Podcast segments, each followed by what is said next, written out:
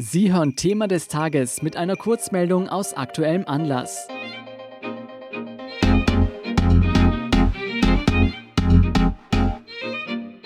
Mit viel Anlauf kam es heute zum ersten großen Paukenschlag in der Regierung. Kulturstaatssekretärin Ulrike Lunacek hat nach heftiger Kritik im Zuge der Corona-Hilfen für Kunst- und Kulturschaffende ihren Rücktritt erklärt.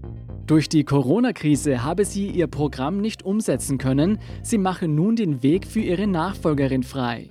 Kritiker warfen dem grüne Parteichef und Vizekanzler Werner Kogler mit der EU-erfahrenen Lunacek eine Fehlbesetzung vor. Wer in ihre Fußstapfen treten wird, werde nächste Woche bekannt gegeben. Unterdessen präsentierte die Regierung vorgezogene Lockerungsmaßnahmen im Kulturbereich. Der weiterhin positive Trend bei den Ansteckungszahlen mache dies möglich. Ab dem 29. Mai werden Indoor- und Outdoor-Veranstaltungen im Kulturbereich für bis zu 100 Personen erlaubt, ab dem 1. Juli für bis zu 250 Personen sowie die Öffnung der Kinos. Und ab dem 1. August werden Indoor- und Outdoor-Veranstaltungen im Kulturbereich für bis zu 500 Personen zugelassen.